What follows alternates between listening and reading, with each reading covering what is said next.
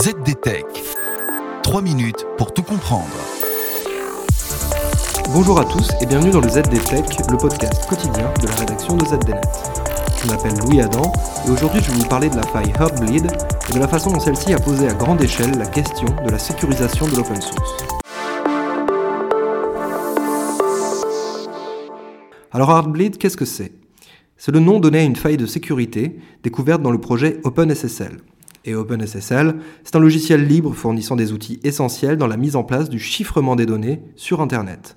Créé en 1998, OpenSSL voit sa popularité grandir à mesure qu'Internet se développe et que les échanges sécurisés prennent de l'importance.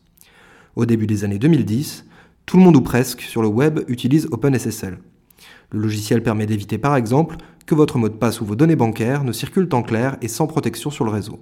Mais en 2014, un grain de sable vient faire dérailler cette belle machine. Des chercheurs découvrent une faille affectant OpenSSL depuis plus de 3 ans. Identifiée officiellement comme CVE 2014-0160, elle écope du surnom de Heartbleed et d'un logo dédié. Un effort de marketing qui vise à attirer l'attention sur cette faille, jugée très grave par les chercheurs à l'origine de la découverte. Cette vulnérabilité permet à l'attaquant de récupérer des informations confidentielles sur les sites et services affectés. Dans la liste des concernés, on retrouve des sites web, des applications, des systèmes d'exploitation et autres firmware utilisés par des équipements réseau.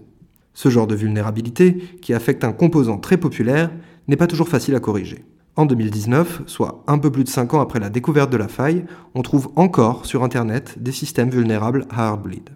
L'électroshock Heartbleed a néanmoins poussé l'écosystème à s'interroger sur les origines du problème.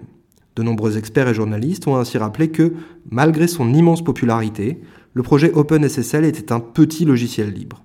En 2014, il ne pouvait compter que sur deux employés à plein temps et un peu moins de 2000 dollars de dons annuels pour assurer son fonctionnement. Difficile, dans ces conditions, d'assurer un code dépourvu de bugs et de failles.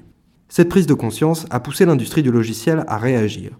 C'est ainsi qu'est née la Core Infrastructure Initiative, aujourd'hui devenue l'Open Source Security Foundation. L'objectif de cette structure est d'empêcher l'arrivée du prochain Heartbleed. Elle tente de sécuriser les projets open source jugés essentiels en s'appuyant sur les financements fournis par les géants du numérique tels que Google, Amazon ou Microsoft. Mais c'est plus facile à dire qu'à faire. Les moyens de ce type d'initiative restent maigres face à la profusion de petits projets qui reposent sur des ressources limitées et le bon vouloir de développeurs bénévoles. Et aujourd'hui, les projets open source peuvent rapidement devenir des briques essentielles pour de nombreux services majeurs. Et voilà, normalement on a fait le tour du sujet. Pour en savoir plus, rendez-vous sur zdnet.fr et retrouvez tous les jours un nouvel épisode du ZD Tech sur vos plateformes de podcast préférées. ZDTech. 3 minutes pour tout comprendre.